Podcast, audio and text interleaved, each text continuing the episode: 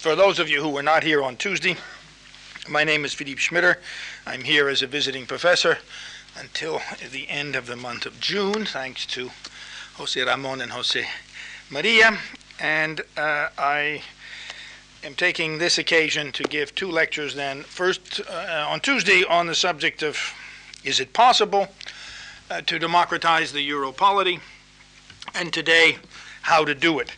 Now, it's obvious that since I'm here today, uh, I must have given a positive answer to the lecture of Tuesday. That is to say, yes, it is possible uh, to democratize the, the, European polity, but it's not easy. And what's more, it's not very likely.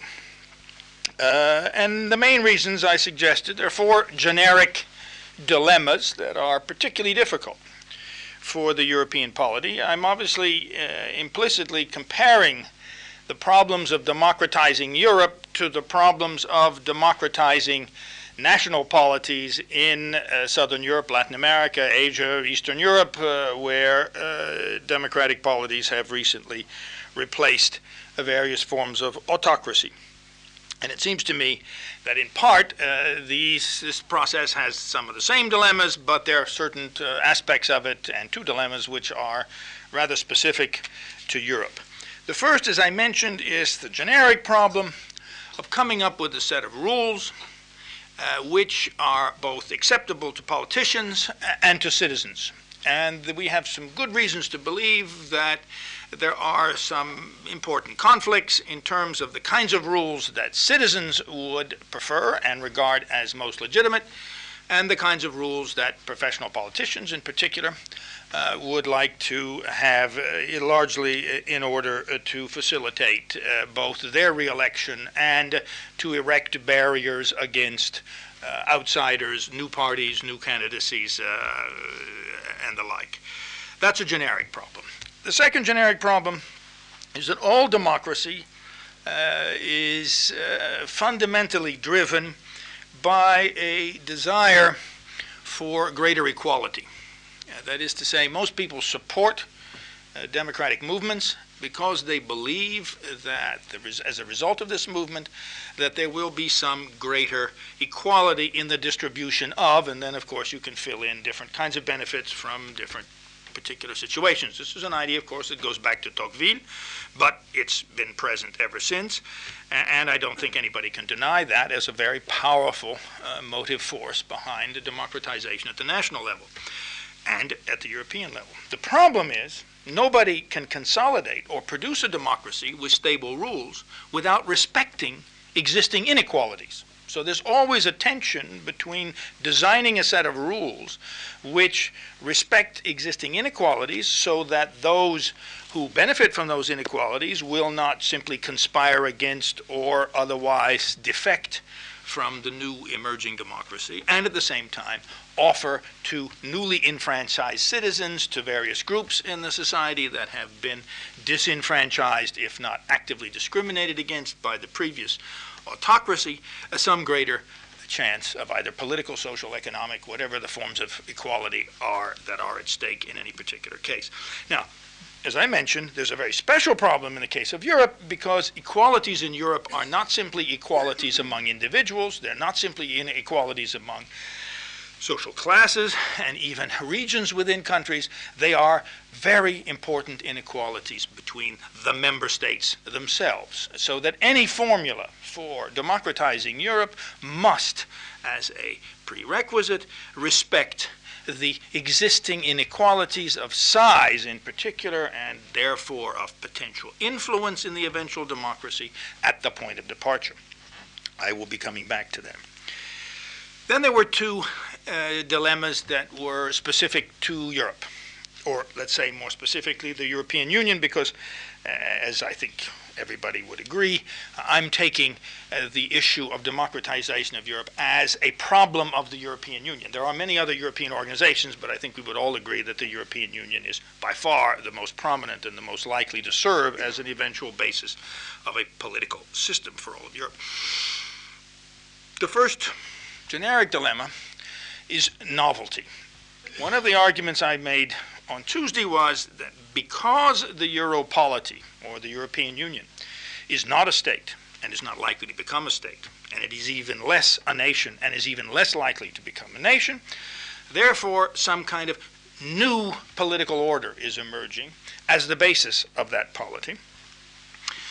In order to democratize that new political order, the, those who would attempt this will have to devise new uh, forms of democracy, new rules, in particularly in three domains, and that's what I'm going to talk about today: citizenship, representation, and decision making. So, in, if there is to be a democracy at the level of Europe as a whole, it's going to be a democracy such that you've never seen it before. It's going to have relationships of power, of influence, of representation, decision making, types of citizenship, which are unprecedented. The problem with that is uh, whether or not Europeans will indeed recognize these novel institutions and rules as democratic, because they will not be what is exactly isomorphic or identical with the kinds of things they do inside Spain, inside Portugal, inside uh, Denmark, or whatever it is, uh, as a democratic. And then finally, and this is the most pressing one, I think, of these dilemmas, is that anybody who sits, set, sets about designing a Euro democracy must be aware of the fact that that democracy is being is going to be designed for a subset of countries and a group of citizens who do not yet exist. That is to say, the problem is not simply to create a democracy among the 15. The problem is to create a set of rules which will eventually include, and no one knows exactly how many, but certainly more than the 15 countries. So that the European community simply cannot stop where it is, so to speak, and simply democratize the relationships between citizens, representatives, decision makers, among the 15. No one knows. Most of the estimates run up to 28, 30. It depends a little bit on what happens to the little bits and pieces of the former Yugoslavia, but nevertheless, something like a doubling of the size is possible. And certainly a very substantial increase. So, if you design a European democracy, you must, in a sense, design a democracy for a country or a political unit that does not yet exist. As I mentioned, this is not unprecedented. This is exactly what the American founding fathers did with the famous 13 colonies. They fully uh, expected the United States to keep on expanding, as it did, and they set out a set of rules which allowed them to incorporate new states and, in fact, change rather substantially uh, the constitutional rules of the game within what is now, I think, the world's longest lived uh, existing uh, constitution. So it's, it's been done before, which doesn't mean that it's going to be easy, however, to repeat. Now, another thing that makes democratization uh, difficult uh, for Europe, uh, certainly compared to the neo-democracies of Southern Europe and Latin America, and you know, there's almost 50 countries now that have been attempting this since 1974, is that there's not much excitement about this. This is not a matter of overthrowing some hideous autocracy. I mean, the European community is there, it functions, it has a form of effectiveness, it has produced genuine benefits for people. There is virtually no big major popular movement in favor of democracy at the European level. People complain about European institutions. People talk about the democracy deficit, mostly intellectuals and political theorists, unfortunately, but otherwise there's a. But there is no major enemy, so to speak. There's not going to be an overthrow of this odious previous dictatorship or whatever it is. It will have to be reformed into democracy and in a context without high levels of enthusiasm, illusions, etc., such as have accompanied virtually all of the other cases that have interested me anyway. This means at least two conditions have to be fulfilled. First, if Europe is to be democratized, it must be democratized by a form of anticipated reaction, a preemptive democratization, if you wish, anticipating further democratic problems in the future and acting, so to speak, in advance of those problems actually becoming acute enough so that people start rebelling, refusing to obey, uh, generally, let's say, what we would generically in political science probably call a crisis of legitimacy. The European community is not yet at a crisis of legitimacy, but there are signs of it. And so maybe the first answer is let's is it possible to act by anticipated reaction before there is a major popular rejection of um, the rules of the game uh, uh, that persist.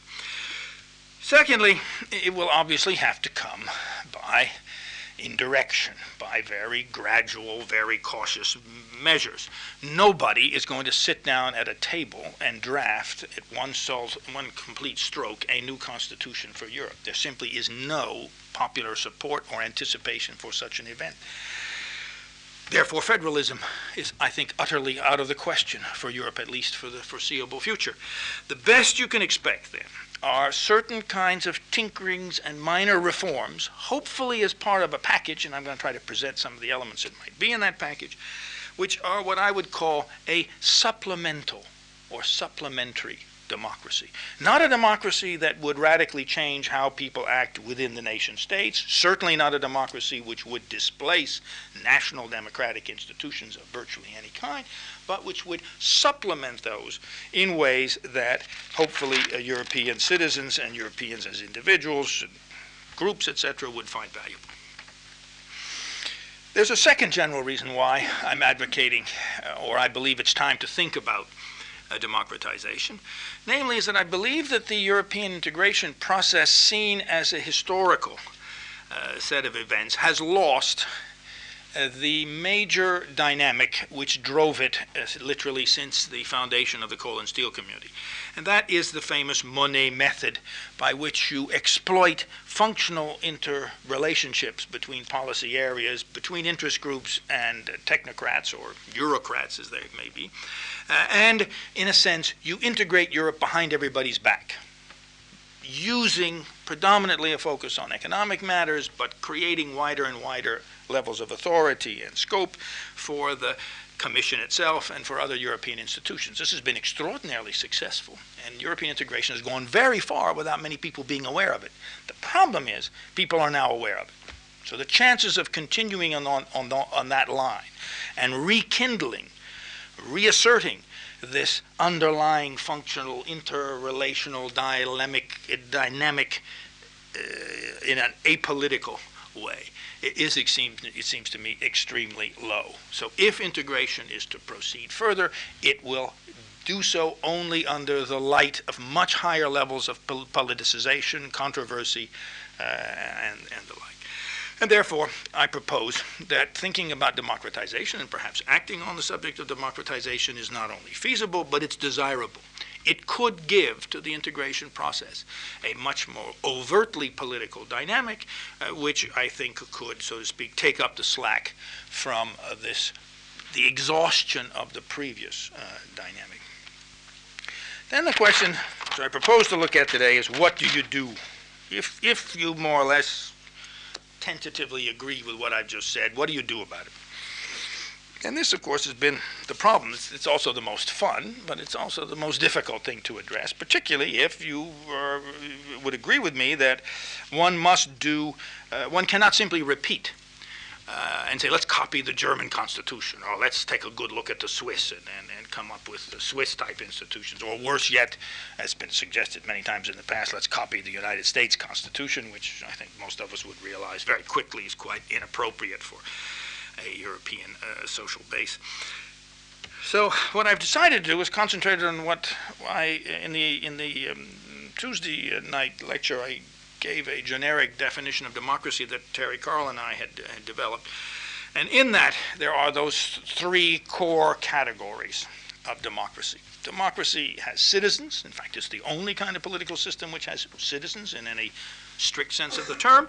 It has representation of a particular sort, as we will see, and it has particular, peculiar decision making rules, even though perhaps not quite specific ones. So I propose to start with those three areas and to talk about them uh, in series.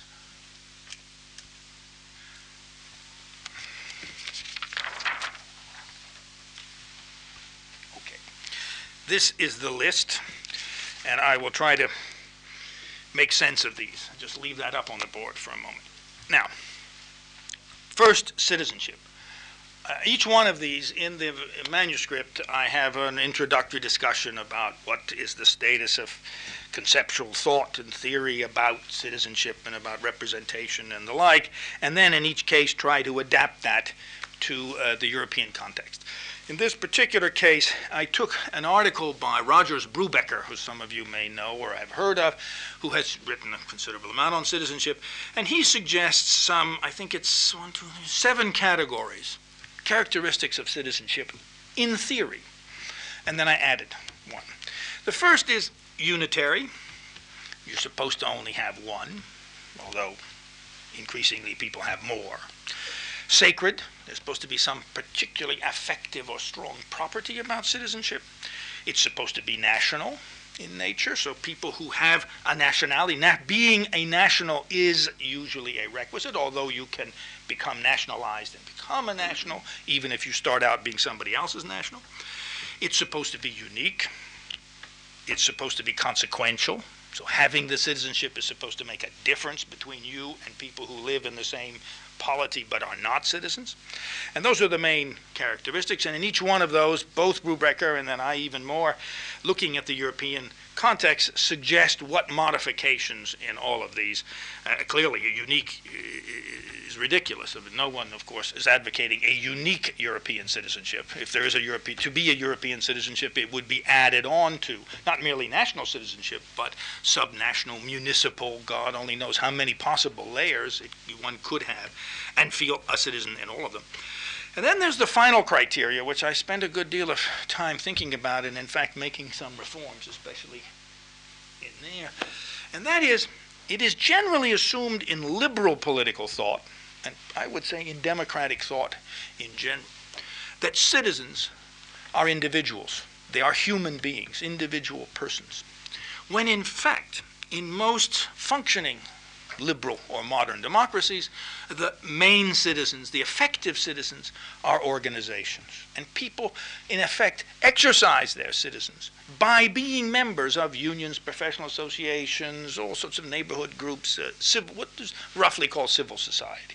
So that the effective actors who intervene as citizens in the influencing of public policy, of course, there are areas in which individuals, certainly individuals still vote, but in effect, the major citizens of our modern democracies are organizations, more so in some places than others. I would say this is sort of graded from north to south. It's obviously more a characteristic of, say, Scandinavia than, and Germany and Austria and Netherlands, places like that, than it is perhaps uh, some of the southern European countries. But nonetheless, everywhere, organizational citizenship is, not, is a is a, uh, shall we say, factual property, even if it has not been recognized uh, theoretically uh, and called the same thing. And I'm going to come back to that. I then make three modest proposals. They're all oriented in the same direction. Namely, I don't think there's much one can do uh, about citizenship at the European level because there's already, so to speak, so much of it, at least formally, at the national level. It's pretty difficult to imagine, especially in questions of consequentialness. Uh, what else Europe can offer people that their national government doesn't already offer them in terms of various forms of legal, that's to say, in the democratically well-established countries. We'll leave this aside in Eastern Europe, where obviously European citizenship could be a very substantial guarantee, given all sorts of uncertainties about the national level uh, guarantees. But the, among the 15 anyway, and and the other Western European countries, this, uh, the consequentiality is not likely to be great. So my main thrust is to try to make the exercise of citizenship at the European level different a different kind of experience of being a citizen than at the national level. Not trying to displace national citizenship, not trying to outdo it, so to speak, outbid uh, for uh, it, but to make it different. Now, the first one is referenda. One of the simplest things Europe could do. And one of the nice advantages, incidentally, of European elections is that in most countries they are not taken concomitantly with national elections. They are held separately, which is incidentally one of the reasons why they don't get such a great turnout, for that matter. But it does mean that the Euro elections have a certain kind of space and time frame within which uh, one can imagine uh, innovations. The innovation, the first one I propose, is that attached to uh, European elections, in which people vote for lists uh, for parties, uh, one, two, three, perhaps no more than three referenda items would appear every four years, or is it five years? I can't remember. Five year terms, I think they have. Um, and that those items would, by and large, be put on the ballot by the European Parliament as the result of deliberations among the European Parliament, but the place would be left over for what the Swiss call citizens' initiatives, in which the referendum could come if a sufficient number of signatures or whatever it is could be gathered in a significant number of member countries.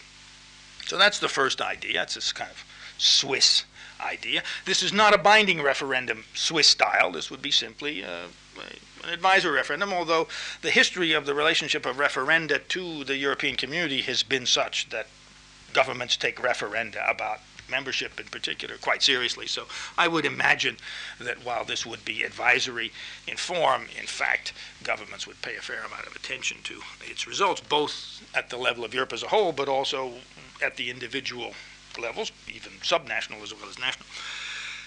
Of course, you could start with the results of this IGC, this intergovernmental conference that is going on right now, and you could submit its. This, of course, could be a monumental embarrassment because the IGC is coming up, it looks, with so little that most people probably wouldn't bother to even take the trouble, even if they went to vote anyway for a European election. The IGC it just it looks as if it's not going to offer enough to make anybody waste their time. But that's a, another matter. Secondly, is an idea I came up with in a discussion with Juan Linz. And Juan and I were sort of discussing why is it that uh, in, when you vote, you vote for candidates, but that the term of the candidate's office is fixed by a constitution or an electoral law or something like that. And so Juan had this idea that the way in which you could uh, measure better uh, certain citizen intensities would be to have a dual vote, so to speak. You would vote not only for candidates, but that the margin of victory of the candidates would determine the candidate's term of office. So the longer, the wider the margin of victory, the longer the deputy or senator or whatever it is could exercise a mandate.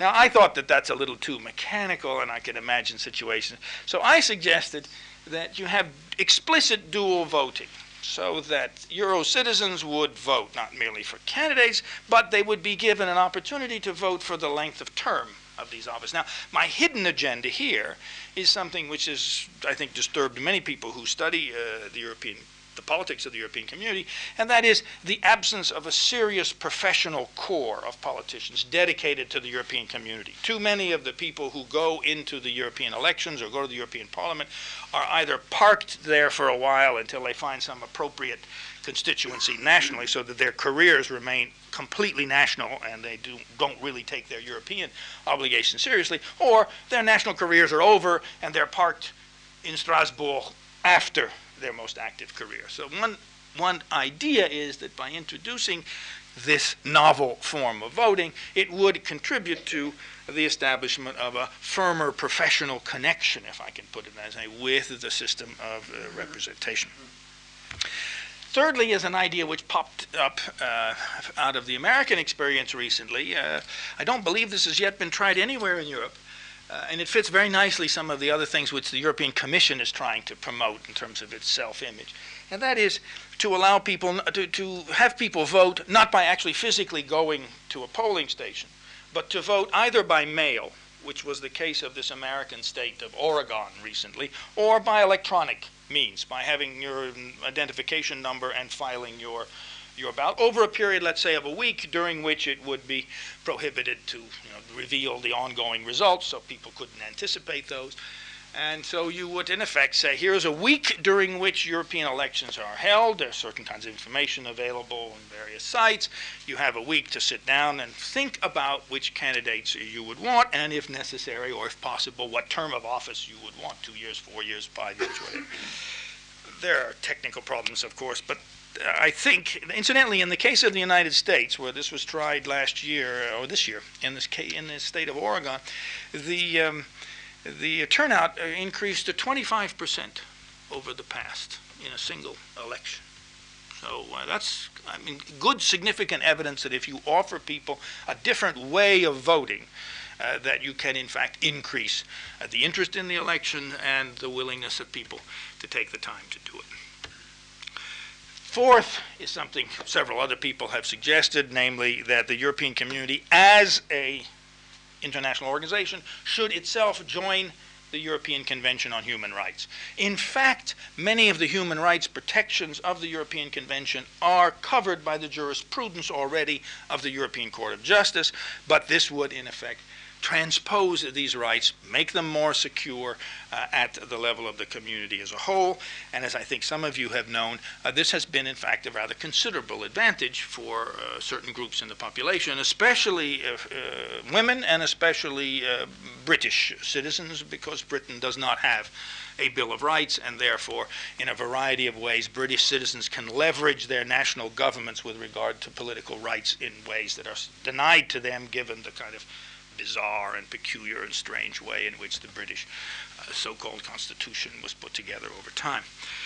So that's the broad conclusions of this citizenship. Let me just conclude by reading the semi each, uh, on each segment I've sort of tried to resume my thoughts at the end in what I call semi conclusions and I will read the semi conclusions here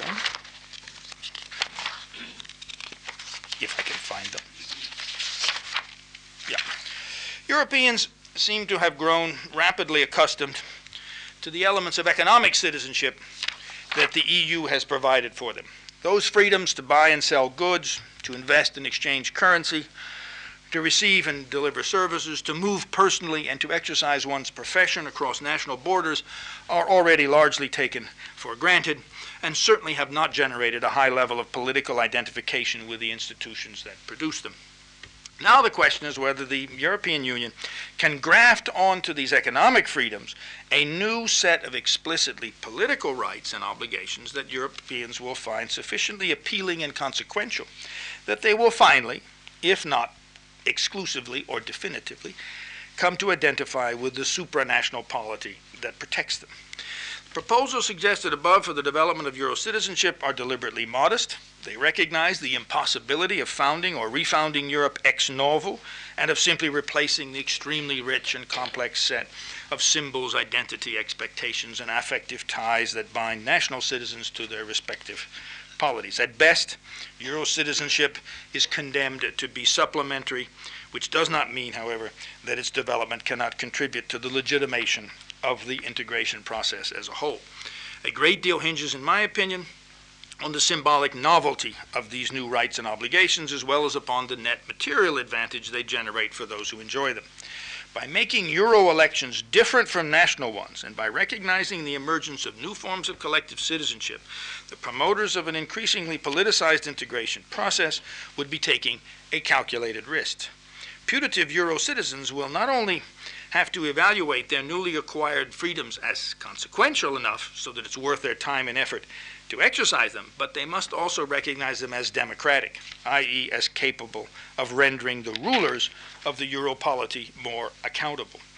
The previous gamble upon direct elections to the European Parliament seems, uh, so far, to have failed on both accounts, which is another way of saying that modest democratic reforms introduced in an isolated fashion, without any prior political mobilization or struggle, are not likely to make much of a contribution, whereas package of reforms, however modest the individual elements in the scope of citizenship, the forms of representation, and the rules of decision making might just pr- provide the necessary impetus. And then I look at these other things. Representation.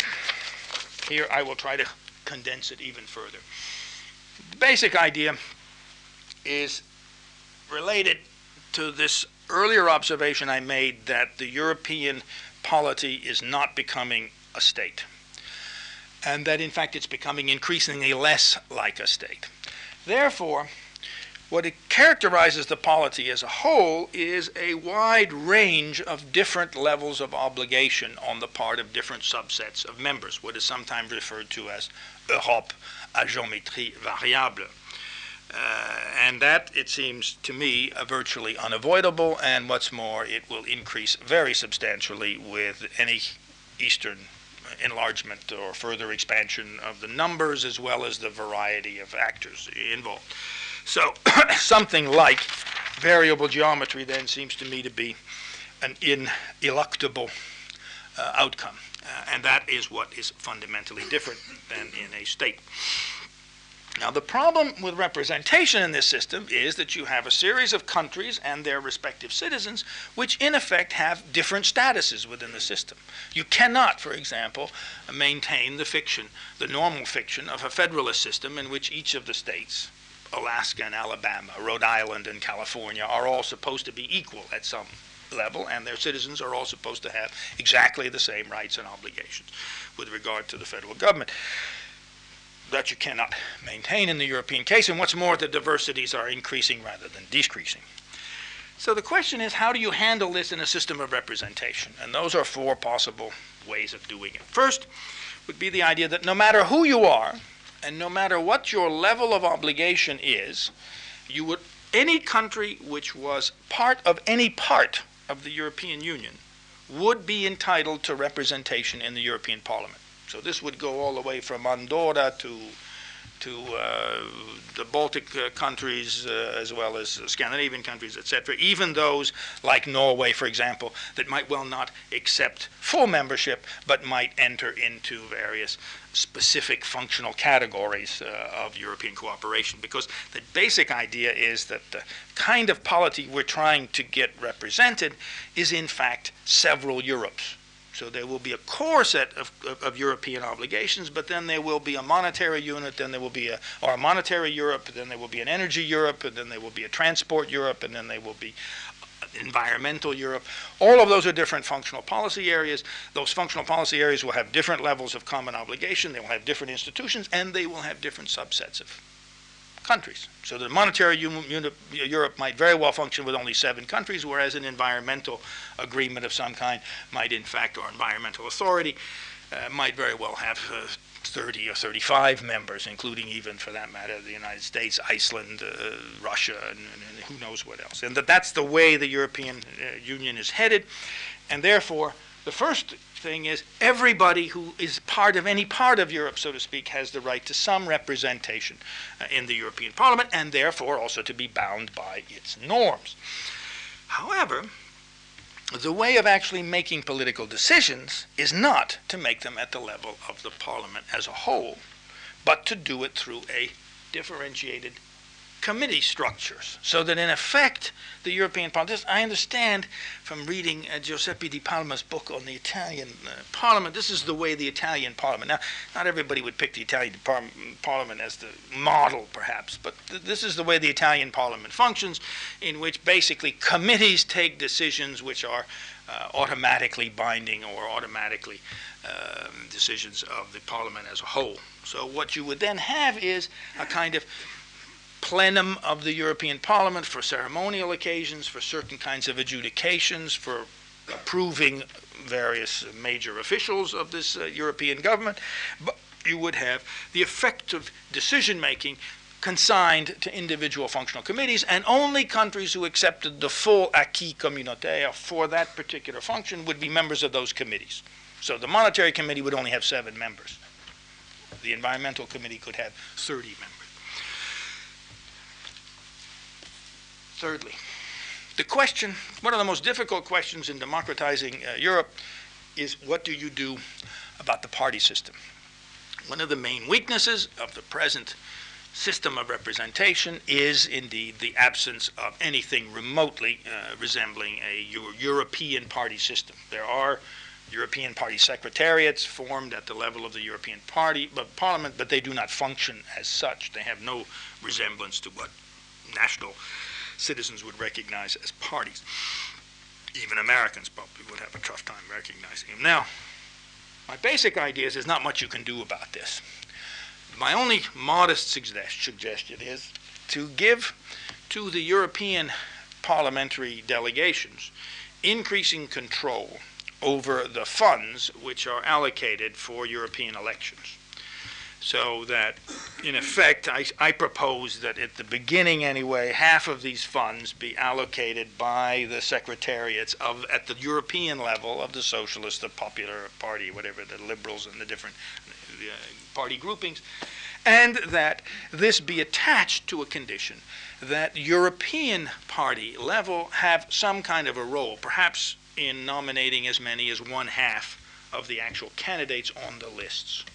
Now, you can imagine other changes in the future, but this is a very modest change. It would only, in fact, it could be implemented, as far as I understand, only by vote within the Parliament. Doesn't even require a treaty basis or any other kind of uh, international agreement. So the idea is just to give a little bit of leverage to start to European level parties, both in terms of finance and in terms of the nomination procedures. It seems to be hopeless because they've tried it now for, I believe, 12 years and not gotten anywhere to produce a uniform electoral procedure for Europe. Countries just refuse. The British, of course, refuse because they want their first past the post system, and they're the only ones to have that. But elsewhere, all of the systems are proportional, but the proportional systems function very differently and therefore produce different kinds of constituency relations. There seems to be no immediate future for, for that, uh, that prospect of harmonizing uh, the electoral laws, making them equal across all of those. Finally, is something that I've brought up in another context. I don't have enough time to discuss it, but I'd be glad to answer questions about it. And that is a system for supporting the development of a European civil society, for supporting associations and movements at the European level. And this would be done through a system of vouchers in which, at the same time that citizens vote in European elections and perhaps in referenda as well as for candidates, they would also have the ability to distribute a certain number of voucher points, let's say 100, among associations which are active at the European level. So you'd first have to identify and certify, so to speak, a certain number of organizations that have presence in a minimal number of countries that are devoted to promoting environmental or various other or class, uh, professional, sectoral, whatever the whatever the interests are. There would be no restrictions other than the usual sort of civil law type restrictions on activity of associations. And people, and Euro citizens, would distribute this. Now, the fascinating thing about this is that this probably could be done at no cost at all because the European community already subsidizes a rather large number of associations. No one knows exactly how much money they do put into this, but the European community is a major subsidizer of European level associations of all kinds. If they would simply take the same proportion of the European community budget and allow European citizens to decide what direction these subsidies go, as it is now, they go quite heavily to trade unions, as a matter of fact, and also to business associations. Uh, then uh, one could imagine, I think, a substantial increase uh, in the democracy, in the democrat- democratic aspects of um, representation. Finally, I get to the most interesting and difficult part, certainly from a decision point of view, and that's, or from the point of doing anything, this is where the most important decisions lie. This is where the greatest margin for improvement uh, exists. And of course, this is at the heart of what is currently being discussed in this famous uh, intergovernmental conference that has been going on now for so long and appears to be least not headed to, for a high level of productivity. And that is changing the rules of decision making, the ways in which binding decisions are made then both within and between these various institutions. Now, here, we have an interesting problem because the European community is already the most complicated political system ever devised by human agents. Uh, there is no other polity as complicated already as the European community is. So we've already got a very well entrenched, extremely complicated, abstruse system of making decisions. Uh, I have read now four articles in which they cannot decide on whether there's 19, 20, 21, or 23 different ways the European Parliament makes decisions. So there's, a, there's at least 19. But there may be as many as 23 different possible trajectories and uh, decision making routines for the European Parliament alone. As you also know, the council is supposed to be composed of three separate pillars, and the rules for decision making in those pillars are. So this is absolutely, without any doubt, the world's most uh, difficult to understand and complex decision making system already. What can be done about it? What could be done to improve decision making and democratic accountability. In the paper, I go into some discussion about types of democracy, and I discuss particularly something that I think I mentioned a bit on Tuesday, and I talked about occasionally in class here in the seminar here, namely that democratic theory is, um, it would appear anyway, the democratic theory is fairly uh, how should we say, obvious on the subject of decision-making rules. If you ask most people what is the decision-making rule which pertains in a democracy, most people will tell you a majority any majority, maybe weighted for certain purposes, etc., but majority rule is supposed to be, par excellence, the democratic uh, criteria. In fact, most political systems do not allow unrestricted democratic rule, and there are all sorts of other complicated ways of what I call weighting intensities. So instead of simply counting numbers of citizens or numbers of interest groups or numbers of votes or whatever it is, you also weigh them according to various formula of proportionality, fairness, whatever they may be. Uh, I have spent a fair of my some time in my life living in Switzerland, which is a, perhaps the most absurd system from this point of view, and the, the, literally numbers don't make any difference at all in Switzerland. Everything is some kind of complicated process of weighting intensities by canton, commune, language group, religious group, whatever it is. All of the, the, the decision-making process then is a is, is a matter of intensities, weighting them and, and being sensitive to them. And I think many people would say Switzerland is a democracy. It's a peculiar type of democracy, but I don't think you can deny it credentials uh, as a democracy, indeed, as one of the oldest uh, European democracies and one of the most continued. So, what can you do about this? What kind of, what type of democracy could you produce? Well, the obvious answer is that the, the, you have to, first, the, the first principle, which I didn't put up there, is simplification everybody seems to agree that the first thing about decision making rules in the community is to cut down from 23 or 19 to a respectable number, maybe three or four different procedures for different kinds of decisions. There are also a great deal of discussion about eliminating the differences between pillars two and three and pillar one, etc. I don't go into this very much, but so simplification in and by itself is certainly a desirable goal because it will make the European democracy such as it is much more intelligible to, to, to most people, including academics who can't make any sense of it. Beyond that, however, I come up with a, a, a whole once I thought of this, it then turned out that this could be used for a wide range of purposes. There are two principles already mentioned up here that I just repeat. First is functional pertinence. That is to say, you do not participate in the decision making in the European community unless you've accepted the obligations in that particular functional domain. So you, each individual country, to a degree, gets a chance to choose, so to speak, different packages of obligations, just as the British chose to stay out of the social policy or chose to stay out of monetary policy, or the Danes made somewhat other choices. I think that the Eastern European countries are going to have to be given even a wider range of choices than that. But if you choose not to be bound in a particular area, you do not participate. You do not vote on the functional committees. You do not participate in the comitology and the drafting, etc., uh, of those, although there are obviously always available informal channels of influence, but at least formally speaking, you don't. So you must the, issue must be functionally pertinent to the level of obligation that you've accepted as a country, or for that matter, even perhaps as a subunit of a country. The second is the idea of proportional proportionality. Namely, that the European community has to recognize, has to build upon, recognize and build upon the inequality in size and influence uh, of its members. It cannot impose upon Europe numerical rules of equality.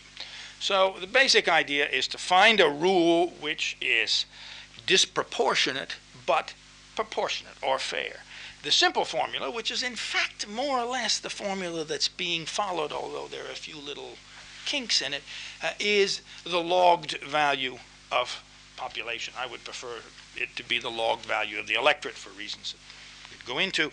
The basic idea is proportionate to por- proportionality. In other words, so that proportional increases for different sizes. So a 10% increase or shift in the vote in Germany is the same as a 10% increase in the shift of the vote in Luxembourg. Obviously, then different absolute numbers are involved. So you use proportionate proportionality as a rough formula for assigning votes in the Council of Ministers and seats in the European Parliament. This will systematically overrepresent the smaller countries, but that seems to me to be part of uh, the democratic compromise, the game that has to be played. Now comes the next formula, and it's based on the following idea. I think that the decision making processes of Europe would be improved, both in terms of efficiency and in terms of democracy, if the European system of decision making were divided into three, what I call collegi, three subsets of countries. Those subsets of countries would be defined by size of country. So there would be a subset of countries which would be large countries, medium sized, and small countries. Right now, that works out beautifully because there are 15 countries, and if you draw the lines right, you get five in each category. Right? Incidentally, Spain is a great power in this particular scheme of things. The Netherlands is the largest of the medium sized powers. Obviously, Luxembourg is the smallest uh, of the small powers. You have these three collegi. They determine then by size, although one can imagine, particularly when we start thinking about enlarging Europe to 25 or 28 countries, there might be a very important reason to try to keep these collegi of roughly the same size so that something, some countries which are presently in one college or collegio would be graduated upward as, because one of the most important problems of Eastern Europe is not simply their different levels of uh, democratic practice and, and, and economic transformation. The problem is, is that they're smaller. And so it's not it's, it's perfectly predictable that if they come in under the existing rules, they could dominate a whole series of political processes because of the uh, overrepresentation. If you spread them in these collegi, the effect is radically different. So the basic idea then is concurrent majorities. No legislation would pass the European community unless it got a majority in each of the three collegi. So no legislation which seemed to discriminate against small countries as a category or against medium-sized or for that matter large countries could be passed unless that college approved it. By simple majority in the case of normal legislation, by weighted majority obviously in the case of appointments to the presidency of the commission, et cetera, et cetera. So three collegi. Incidentally, these doesn't have to be very complicated. There's no reason why these collegi should actually meet. You can sit in the same room. You simply calculate them as three different packages, so to speak. So you must have a majority at the same time for the same issue in the three different sized uh, parliaments, let's call them, or sub-parliaments of the of the community. Then you get this new possibility of collective executives. Some of the most difficult issues uh, in the European community concern both the presidency of the Council of Ministers and even more so the presidency of the Commission. The presidency of the Council of Ministers could be, and a, a, a troika. As you probably know, it already is a troika but it's a peculiar troika. As it is now, whenever there is a president of the council, it consists of the previous president and the subsequent president. So there's a country which is in that office for six months, but it's helped, so to speak, by a country that's already been there for six months and by the next country, which is about. So there is a, already a kind of three person executive. In this case, the three person executive would be elected by each of the collegi. So every, at any moment in time, Europe would have three presidents of the Council of Ministers, one elected by and from among the large countries, one from among the middle countries, and one from among the smaller countries. It would then be up to those three and the Council as a whole to distribute the various jobs, uh, functional tasks. Same thing can apply to the presidency uh, of uh, the Commission, except in this case, the president himself would or herself would be elected by the three collegi, would have to be approved by all of the three collegi, and then, as it is, as it is not as it is now, in which each country, the small countries have one commissioner and the large countries have two, you would simply have an indeterminate number of commissioners, which would depend on the functional tasks. It could be, as it is now, over 20, or it could be less than that. That's just a matter of efficiency decision. But the commissioners would be divided into three groups. And one third of the commissioners would be elected by the Collegio of small countries, one third by the Collegio of medium size, and one by the Collegio of large size countries. So every country would have an opportunity to have commissioners, but would not be guaranteed that that country would always have a commissioner. It would depend upon its relationship.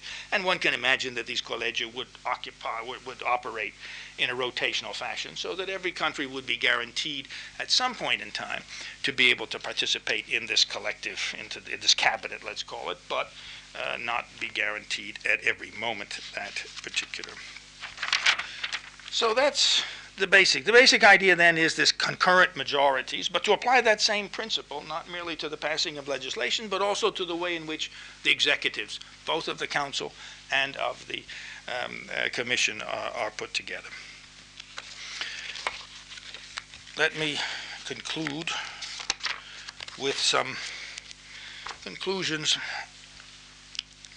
which are called Why Bother to Democratize the European Polity?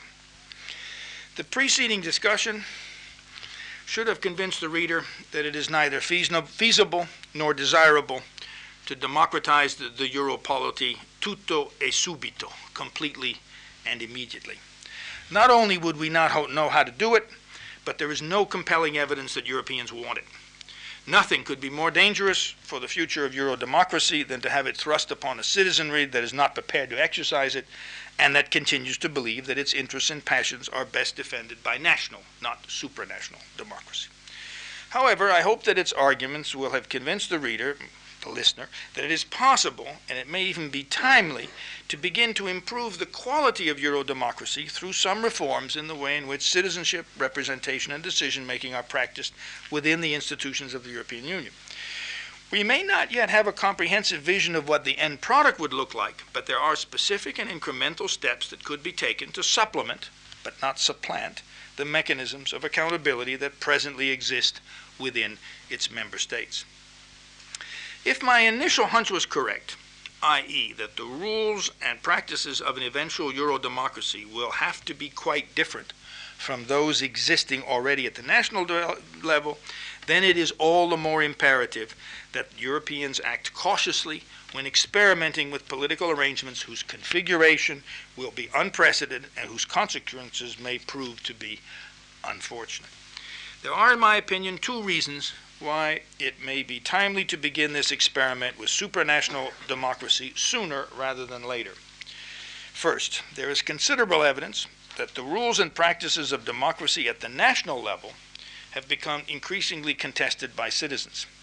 This has not yet taken the form of rebellious or unconventional behavior, although there have been periods in which that was the case, 68, for example, occasionally 70, but of what Gramsci called symptoms of morbidity, such as greater electoral abstention, decline in party identification, more frequent turnover in office, rejection of party and power, lower prestige of politicians, and high levels of unpopularity of chief executives, increased tax evasion, high levels of litigation against public authorities, skyrocketing skyrocketing accusations of official corruption, and generally a widespread impression that contemporary European democracies are simply not working well to protect their respective citizens. It may be overly dramatic to label this a general crisis of legitimacy, but, it's, but something isn't going well at the national level, and most national politicians know it. Secondly, there's even more compelling evidence that individuals and groups within the European Union have become aware of how much its regulations and directives are affecting their daily lives, and that they consider these decisions to have been taken in remote, secretive, unintelligible, and unaccountable fashion. Whatever comfort it may have given them in the past that the unwarranted inference by the bureaucrats in Brussels could have been vetoed by their sovereign national governments, this has been dissipated with the advent of qualified majority voting. Europeans feel themselves, rightly or wrongly, at the mercy of a process of integration they do not understand and certainly do not control, however much they may enjoy its material benefits. Again, it would be over dramatizing the issue to call this a crisis of legitimacy, but the permissive consensus of the past is much less reliable, and supranational officials know it. Combining these two trends expedientially, and they may even be causally related, opens up a rather unusual political opportunity. A potentiality for acting preemptively before the situation reaches a crisis stage and before the compulsion to do something becomes so strong that politicians may overreact. Moreover, if my second hunch is correct, i.e., that the Monnet method of exploiting the spillovers between functionally related issue areas to advance the level and scope of integrative institutions has exhausted its potential, precisely because of increased citizen awareness and further politicization, then switching to an overtly political strategy of democratization might be sufficient to renew the momentum that has clearly been lost since the difficult ratification of the Maastricht Treaty. If only one could rekindle within the process of Euro democratization the same logic of indirection and gradualism based on an underlying structure of interdependencies and an emerging system of collective problem solving, the process of European integration might be given the relancement it has so frequently sought and so badly needs. Even, except this time, the result may not be so foreseeable or controllable. Democratization, especially in such unprecedented circumstances and for such a large scale polity, is bound to activate unexpected linkages, to involve less predictable publics, and to generate less limited expectations. We have good reasons, thanks to democratic theory, for believing that specific forms of citizenship, representation, and decision making are closely interrelated in a self reinforcing fashion in stable democratic regimes.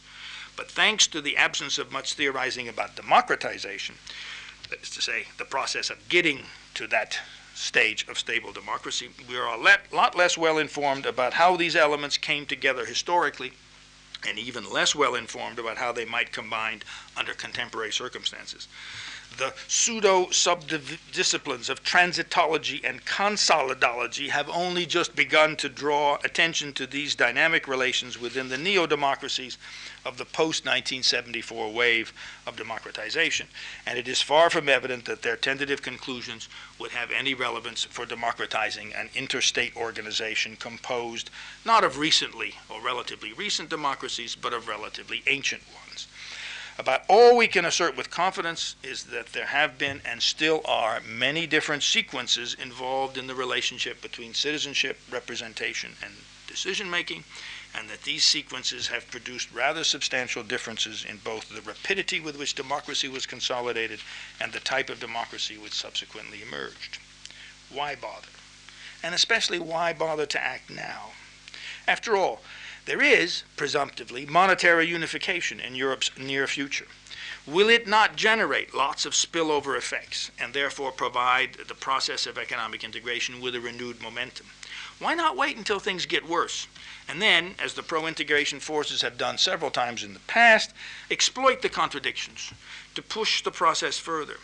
Preemption is hardly the most compelling motive in politics, certainly one of the least noble. And how do we know, anyway, that Euro- the European Union is bound for such a crisis? Maybe it is time to halt, or to call a halt, to all this business of further integration. Why not leave well enough alone and simply consolidate the present gains of regional free trade and factor mobility? Why not leave what remains of market regulation, welfare provision, security protection to national polities that have presumably been strengthened by the process and that demonstrably still have a predominant claim to the loyalty of their citizens? And even if there are some areas of positive policymaking that must remain Europeanized, why not just strengthen national democratic processes to monitor and control them? So why bother with this much riskier process of European political integration via democratization? Might it not produce a contrary effect, i.e., even greater resistance to cooperative policy making and the further pooling of national sovereignties? Worst yet, might it not just trigger an increase in expectations on the part of newly empowered Euro citizens, a, prolif- a, proliferation of channels for Euro representation that will just confuse those who attempt to use them, and the establishment of new decision making agencies that are even more bureaucratic, remote, and alienating than the national ones they are displacing? These are all serious queries, and any serious, eventual serious effort at Euro democratization will have to cope with them and provide convincing counterarguments. I, alas, do not have answers for all of them, and the answers I do have are more in the nature of impressively, impressionistically compiled hunches than scientifically confirmed observations. First, monetary unification, if and when it occurs, will be so constrained institutionally and so confined functionally that it will not have the same potentiality for generating spillover as did policy expansions in the past. Second, even so, the politicization of mass publics at the national level will make it increasingly difficult for technocrats and organized interests to exploit its side effects without resistance. Thirdly, the process of economic integration cannot be stopped at will. Least of all, it cannot be confined to the status of a mere free trade area without jeopardizing the acquis communautaire that is essential for sustaining the political consensus and economic rules that help to reproduce that market. Fourthly, moreover, if that acquis of consensus on rules and substantive distributions is significantly threatened, so will the very institutions of the European Union and that will eventually force the member states to revise their general policy in Europe that could jeopardize its status as a security community. Six, the mere prospect of endangering Europe's security community, i.e., the shared forth, faith that force will not be used under any circumstances to resolve disputes between states, would so risk undermining the interests of all the EU member states that they will do almost anything to prevent it. Seven, national states and their political processes have not been strengthened by the process of integration, whatever their intentions, and hence they have irretrievably lost the capacity to act autonomously and effectively in many policy areas, even should the European Union disappear altogether.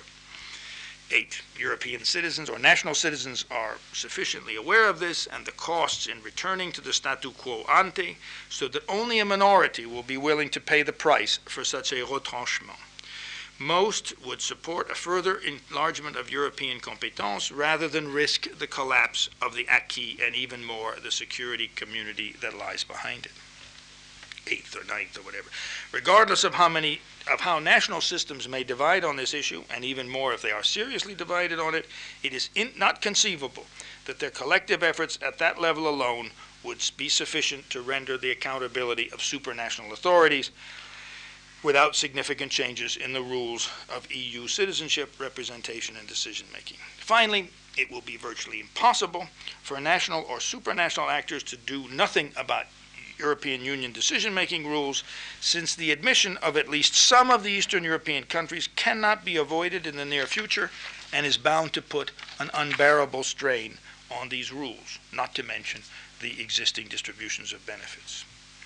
I began this essay and this effort on Tuesday with several general assumptions which I thought were plausible. I concluded with these specific assertions, which I admit are more speculative hopefully, between these two extremes, the reader will have gleaned something useful or at least thought provoking. Thank you very much.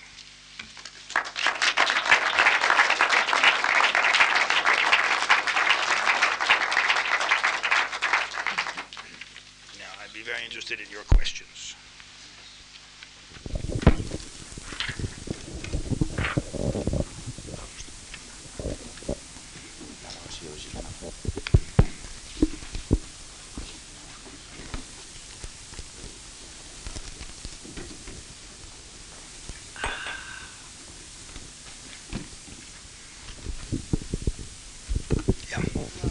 I think there's a microphone. Uh, buenas tardes.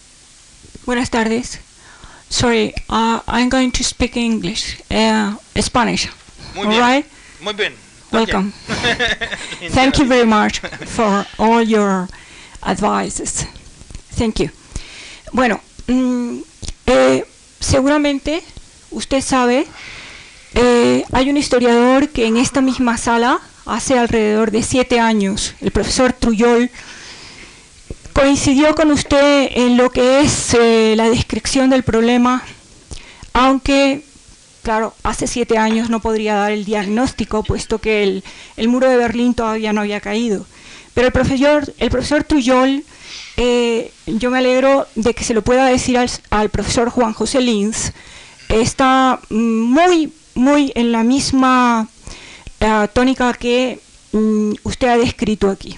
Es decir, lo resume con una sola palabra, que sería, Europa es eh, un gigante eh, económico, un enano político.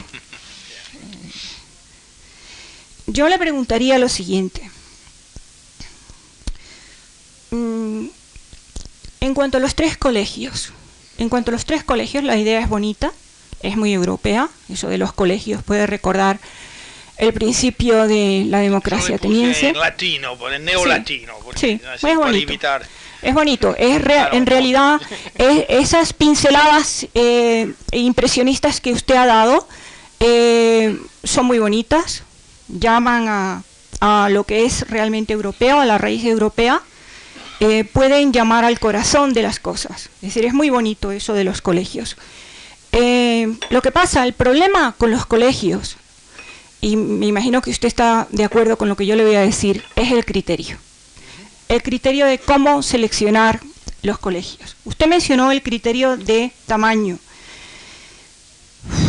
Desde el punto de vista sociológico y desde la semántica histórica, a mí el tamaño me parece que tropezaría con algo que Milán Kundera lo llama litos. Litos, si usted sabe bien, en checo es una palabra sumamente compleja, pero que estaría muy bien en el orden impresionista en el que estamos hablando. Litos es un sentimiento muy complejo de aquellos países que han estado encajonados entre otros países grandes y que han padecido el síndrome de pasillo, algo así como Cataluña en España, por ejemplo.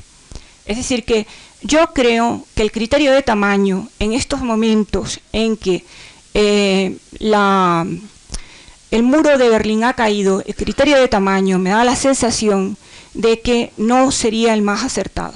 Eso en cuanto a eh, los brochazos de, tipo impresionista en cuanto al criterio. Es decir, destacar la dificultad eh, de buscar un criterio para formar los tres colegios. Totalmente de acuerdo con que la idea de los tres eh, el número 3 es muy europeo y la idea de los colegios es muy bueno, bonita. Más bien católico que europeo. Muy bien.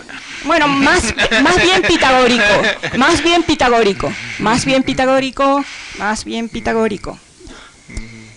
Bueno, en cuanto a cuando usted habla de, yo también estoy de acuerdo en lo que usted dice de formar una clase profesional estable de políticos que tengan una conexión profesional con la U eh, con la UE. Eh, a mí me parece que eso es, eh, si yo fuera americana o si yo tuviera, como si dijéramos, la posibilidad de imaginarme un mundo mejor y yo pudiera mm, ver hecho ya un Washington DC con todos sus lobbies en Europa, quizás, quizás optaría por eso que usted ha dicho. Es decir, la idea como finalidad a mí me parece realmente como una pincelada de tipo manet, según las horas de la tarde, según las horas del día, increíblemente bonita. Yo quisiera soñar con algo así, realmente haría falta.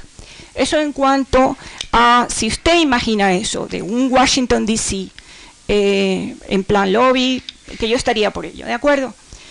Y en cuanto a, eso sería mi segunda yo estoy de acuerdo con Juan José Lins en, su apreciación del dual. Ahí yo veo realmente el punto de locura de Juan José Lins. Yo estaría totalmente de acuerdo con él. Lo que pasa es que con Juan José Lins hace mucho tiempo que se fue de Europa. ¿Cuál era el punto de Juan? Dual, dual, el punto dual del término, que usted dice que usted lo estuvo discutiendo ah, Sí, sí, sí, okay, ¿Se acuerda? ¿Se acuerda?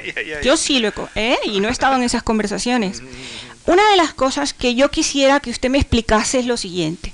Usted ha dicho que en United Kingdom, en Britain, no tienen Bill of Rights. Yo tengo entendido que los ingleses tienen algo mejor, que es el Common Law. Desde luego yo no cambiaría el Common Law por el Bill of Rights. Realmente, a lo mejor, como yo no soy política, sino socióloga, a lo mejor estoy tergiversando lo que usted dijo. En definitiva, muchísimas gracias por todo. Creo que ha sido un, una gran, eh, un gran esfuerzo de su parte y mm, perdone si sueno un poco impertinente, realmente no es esa mi intención. Okay, let me try to answer these. In inglés, si le permite, me permite, porque, um,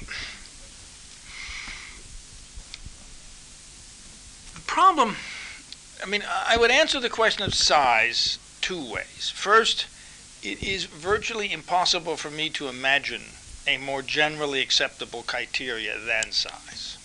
Level of development, religion, I mean, East Central Europe, I mean, some sort of geographic criteria, all of them are contestable, and in many cases, countries don't want to be in those categories. Size is marvelously objective. I mean, unless you cheat a little bit on your census, and most countries don't bother.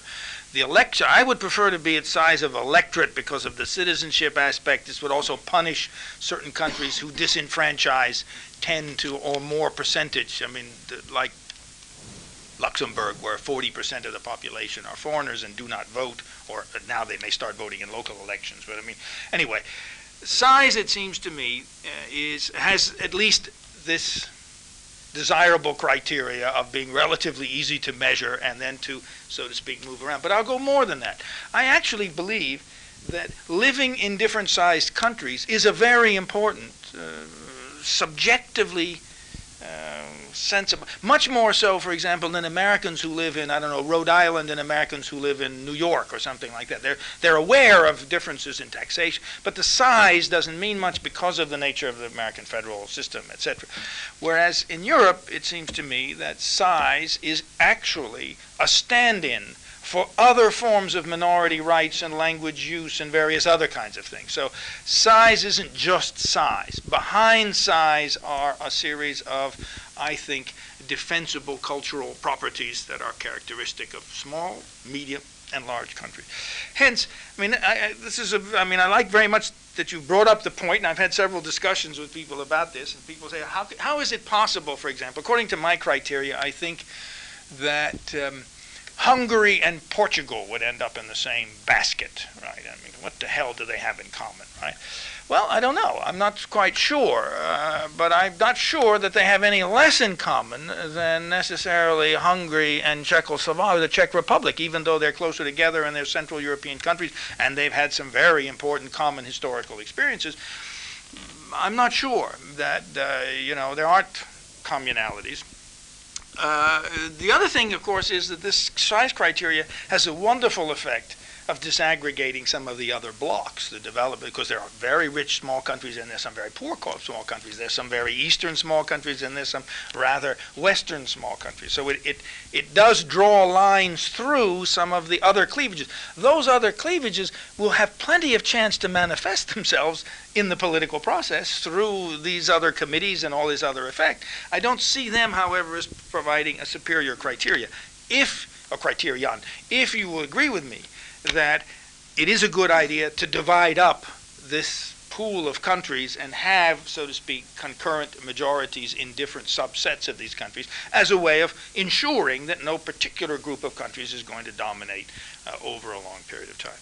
So I would be delighted to discover a criterion better than size. Uh, and I actually think that size uh, is not only a good criteria, but there's more behind size than we take it, uh, than, than we have, uh, than we, we, we imagine. On this uh, classe politica professional europea, um, I think Washington, D.C. is the wrong place. In fact, I would argue, and I think some American data would substantiate this, that one of the major problems of the American democracy is that it is much more amateurish. There's much less of a stable. I mean, Americans, for one thing, a great deal of present day American politics is resistance against professional politicians. I mean, that's a major theme. Much stronger backlash, if you wish, than in any European country. I think there's less of an awareness among Americans of how important democracy it is for a democracy to have real politicians, real professional, full-time politicians that dedicate their lives uh, to uh, public office and to com- competing, etc. So I think Washington, D.C. is the wrong place. Now, what I will agree with you uh, is on, on two other points about Washington, D.C., namely that anybody who thinks about both of the design but also the consequences of a genuinely democratic European polity must be sensitive to the problems of the enormous large scale that that polity would be. And therefore, there are certain aspects, when there are many people who have already observed that, particularly if one looks at the interest group systems that are starting to form now since the Single European Act, they look much more like Washington, D.C. than Bonn, Paris, London, or any of the member countries. So something is going on. I also believe that probably European level political parties will probably look much more like the kind of coalitional, non, dis, less disciplined uh, things which Americans call political parties then are the characteristics of national parties. So there is something about size, diversity, etc., which is going to force the Europolity to look a little bit like Washington D.C. It's just that I don't think this aspect of professionalization is one of those. On the contrary, there's one one aspect of the American political system which is markedly uh, different and less developed than in the European, uh, than any European system I know. Anyway. With the one exception, of course, being Switzerland, which is always an exception to everything else. It's the only country in Europe that does not pay salaries to its deputies it only pays a per diem. It used to be 80 Swiss francs a day. You practically can't get breakfast. You can't get a meal in Bern for that. So I mean, you can imagine that's that is the exception. But other than that, all the European countries have moved in that direction, and I think the European community did. Now, on this discussion with Juan, that was really more of a of a joke. It just it just led into this. Juan is not seriously advocating this. This was just playing with ideas uh, in a meeting in Vienna, in which, I mean, we started out by asking why is it not considered democratic that people, so to speak, want, vote once and then have permanent representatives for the rest of their life until that person dies or something. And the obvious answer is because the electorate or the citizenry itself changes democratically. And then the answer was yes, but that changes less if the margin is larger. So the, the amount of, so then that's how we got into this discussion. Juan is not seriously advocating anything as crazy as this, that's for sure. This is my own extrapolation from this conversation. But what I insist is if that is added to the choice process, it should be an explicit choice on the part of citizens rather than simply assigned on the basis of the, of, uh, of the winning margin. That, that, that uh, on the common law Bill of Rights, I guess I just have to say I very thoroughly disagree. And I think the basic problem for that is whether or not you consider that uh, rights are, uh, how should I put it, that, that, that the content of human rights, political rights, civic rights, I'm giving different labels to them, whether that is a fixed or a variable content.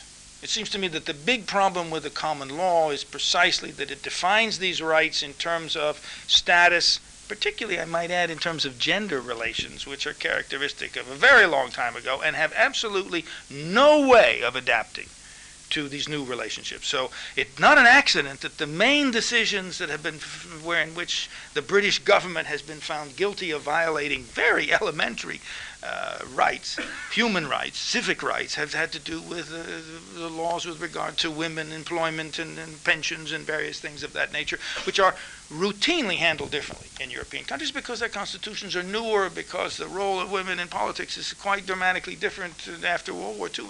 Could go on.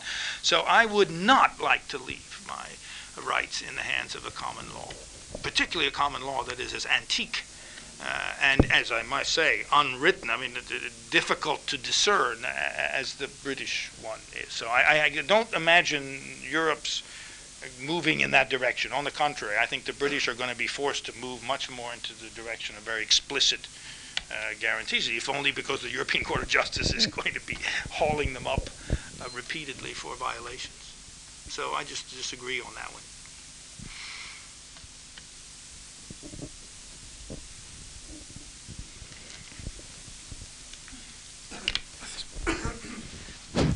Ah, Filipe, dos preguntas de eh, curiosidad con respecto a tu esquema. ¿Puedes encenderlo otra vez? El, ah, porque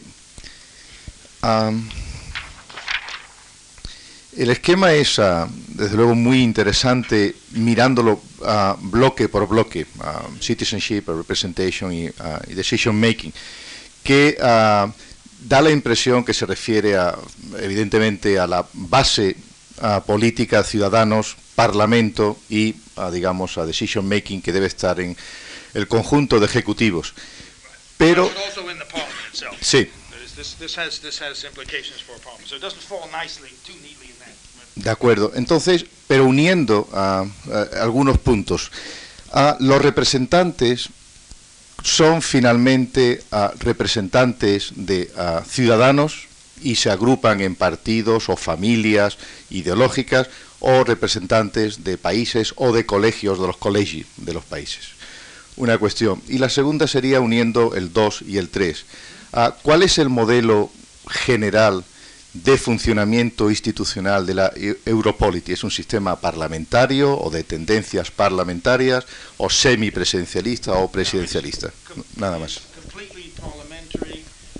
Uh, in the sense that uh, the executive functions would both be produced by both the parliament and it would have to be jointly approved by the council of ministers and the, which is more or less what's been happening actually. It's moved in that direction. It's not formalized yet, but it's moving in that direction anyway. And uh, that, of course, there'd be no popular. I mean, that would be a catastrophe for the system. This, none of the system could work if you had, and unless you had some kind of a system for electing a European king or, or you know, some sort of uh, literary figure. I mean, you have to guarantee that whoever this person who would represent. I mean, there is a case to be made, uh, as you certainly know, and for some of these uh, parliamentary regimes, that it's a good thing that they're, they're monarchies, and that so many of them are monarchies, and, and or it's a good thing that they have some kind of system which elects uh, a reasonably respectable president, uh, like the German presidency or the, the Italian. The Italian ones had problems here and there, but I mean, but you know, so that, that you have a symbolic head of state who is not actually head of government, So there are arguments to be made for that, and that Europe perhaps could benefit from it. I think that's a long time in the future, and certainly not to be attained by anything remotely resembling direct elections. That would destroy the whole purpose of proportionate proportionality, uh, unless you had one of these unbelievably complicated things in which a Luxembourger's vote and a German vote would be weighted for the eventual. That's just too damn complicated. So it seems to me that the executive powers must emanate from nominations by and approval of these parliamentary as well as the there's no way you can do away the council ministers so in that sense it will have the closest generic resemblances with the German form of federalism in which one house is based upon a population or demographic criteria in this case modified by the logged principle the proportionate principle. And of course the Bundesrat represents governments which would be the equivalent both of them would have a role in producing then of course, that executive would be a collective executive. So it would always be a troika, uh, both in the Council of Ministers and in the Commission. So there would be three, so to speak, the presidents who would be responsible for sort of different port- groups of portfolio. Just as the Commission then would be filled with one-third of nomination. Incidentally, Also introduced the idea to make sure that small countries don't get too nervous about this, that only the collegio that nominates so to the extent that it becomes parliamentary in that the parliament can withdraw confidence in individual ministers rather than the whole government, which I think is a desirable uh, feature, but only the collegio that nominates you. So if you were, if you are produced by the small collegio, so to speak, only that collegio would be entitled to uh, withdraw to vote. Now, I would also introduce a vote of positive, of, of, uh, positive, what is it, it's- it's- it's- the German? Yeah, positive confidence, what is the German, one you have too, I mean, what I forgot, in which the collegio could not dismiss a particular commissioner unless it had already agreed upon the substitute for that,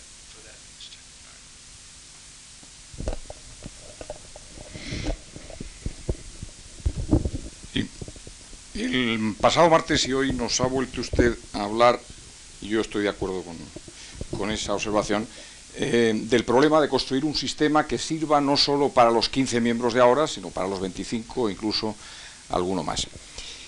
Claro, a este problema se añade algo que también a mí personalmente me parece bastante claro, y es que existen contradicciones entre los modelos de Europa que los 15, los que actualmente son miembros, eh, más allá de la letra de los tratados, quieren construir. Entonces es muy difícil impulsar un proceso de democratización cuando se tienen en mente eh, eh, y además con lenguajes distintos según que los partidos actúen a nivel nacional o a nivel europeo, se tienen distintos modelos. Pero es que además de esta dificultad, de esta contradicción de modelos, que insisto va más allá de los tratados que se han firmado, no basta decir que hay un modelo que es el que se ha firmado los tratados cuando los lenguajes políticos desbordan esos tratados. Además, si nos fijamos en el segundo de los apartados, en el de representación, esos dos primeros puntos, eh, mm, eh, la referencia a una universalización de representación en el Parlamento Europeo y a una diferente representación en los comités, a mí me recuerdan eh, lo que el expresidente francés Giscard d'Estaing repite de una manera casi, casi diríamos, de predicación constante en Francia y fuera de Francia y es la diferencia que él establece entre lo que llama Europa espacio, Europe espace, y Europe pouvoir. Desde luego el poder mm, hoy día está fundamentalmente en los comités, más que en el Parlamento. Si se establece esa dualidad de una representación parlamentaria abierta, pero en un Parlamento con pocos poderes, y el poder se sitúa donde realmente está, en los comités, con una representación diferenciada en función de que se haya aceptado el aquí communautaire, como os ha dicho antes, bueno, que se sea capaz también de cumplir con lo que el aquí communautaire supone, desde luego aquí encontramos otra contradicción con el principio de igualdad a que usted se refería antes, porque obviamente por esa, esa dualidad, por esa vía de dualidad, eh, es muy difícil garantizar la igualdad de ciudadanos y de pueblos. I, um, I'm glad you pointed that out. I mean, that is, of course, one of the implications. Now, I would insist, however, that the plenary would have certain rights to call into question. For example, in a system like this, an enormous amount of power would be wielded by whatever instrument, and this would have to be some kind of a rules committee or whatever it is, which exists already, incidentally, assigned different kinds of initiatives to different committees.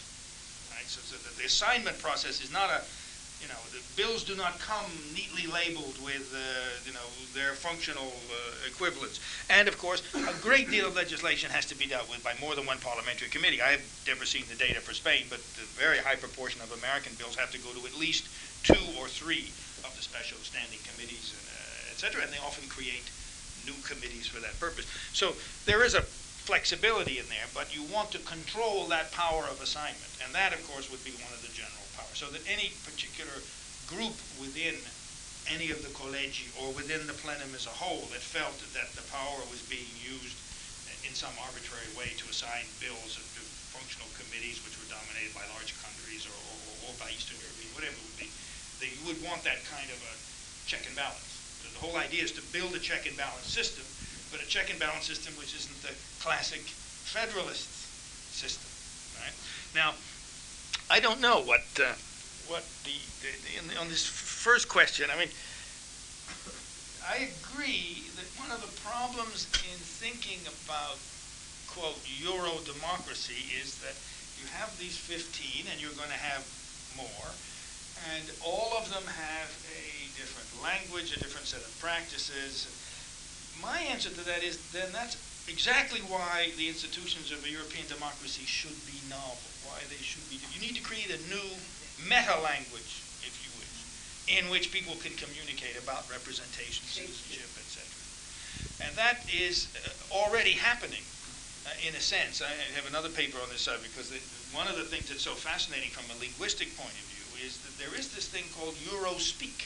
I mean, there is a language emerging from the integration process which has you know, a lot of it's English, some of it's French, a few words of Danish, a few German. Yeah.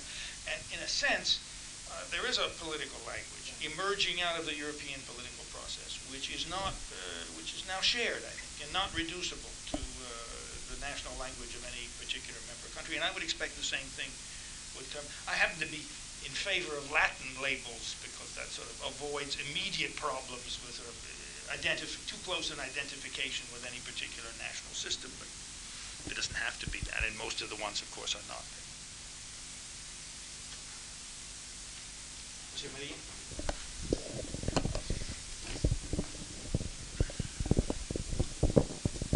Philip, un- una pregunta que es básicamente resultado de una confusión mía.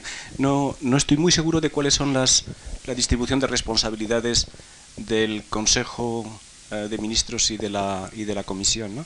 Decir, entiendo que el Consejo de Ministros es elegido por circunscripciones nacionales y que el y que la Comisión es elegida por el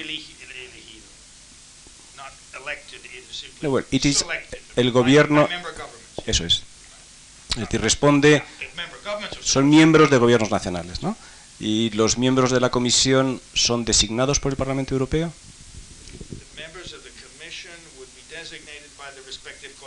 Eso es. De acuerdo. Entonces, la distribución de responsabilidades, pensando en una...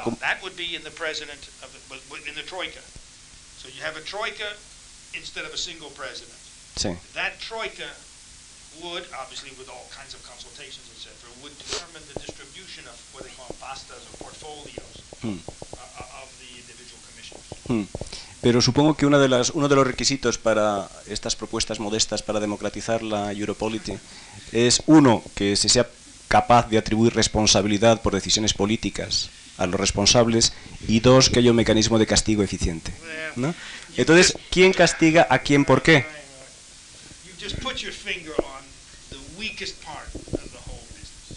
That is, the problem is, it is precisely the nature of this kind of beast or animal that we're calling tentatively the Europolity, that it doesn't have a clear assignment of responsibility. That it's a, we call it a multi-level, mehr Ebene Politik is the German, multi-level system in which it is not ever going to be they're not going to ever get a clear hierarchic assignment of responsibilities, a Kompetenzkatalog, or whatever the Germans want to call it, a clear, as in a regular federal system. That's one of my other earlier arguments I didn't go into. Hence, responsibility. There's no sovereignty. There's no clear end point at which a particular part. The European community is part of a system of negotiations, let's say. So there's no sort of clear moment in which responsibility is attributable to a single. I don't see that emerging from this thing I call the new Europolity or whatever. So that's one problem. And then I've got the other problem, is that it seems to me clear for at least the long foreseeable future that whatever other characteristics the European system acquires, it will not have substantial capabilities for using force to enforce its decision. It will depend upon indirect administration by national and subnational groups. They might change over time, that's another issue, but nevertheless, I cannot imagine that as a side product, certainly of something like this, but even of the functional imperatives, even less so when you think about enlargement, that the European community is going to acquire at the supranational level police uh, capacities, uh, actual capacities to you know, arrest and, you know, and, and even fine people. They will always depend upon the complicity and cooperation of national and subnational governments. So on those two issues, it's a negotiation system. It's not, and that's exactly when I say this is, we've got to keep in mind that we are trying to democratize a non-state. What you're talking about are the, one of the two main reasons, two of the main reasons why the literature on democratic theory insists that it be a state which is being democratized. This is not a state which is being democratized. Hence, there is no clear hierarchy of responsibilities in the system, and there is no. The famous Weberian, there's no clear mo- who- monopoly over the use of organized uh, legitimate violence or whatever the Weberian thing is. So those two will always be unsatisfactory. And so there will, you know, it will be a messy system in which uh, it will not have this kind of clear. But I have to say, in defense of the European polity, this is also happening at the national level. So this is not something which is completely off the wall. These are changes which are occurring in national systems as well, particularly as they lose the capacity to have that famous monopoly of violence or a clear demarcation of their own territory and somebody else's territory. So this is part of a general process in the nature of, of public power, authority, whatever you want, so that, that the state is not, is not what it used to be. And least of all, is the European community going to be suprastate? At least that's sort of my first point.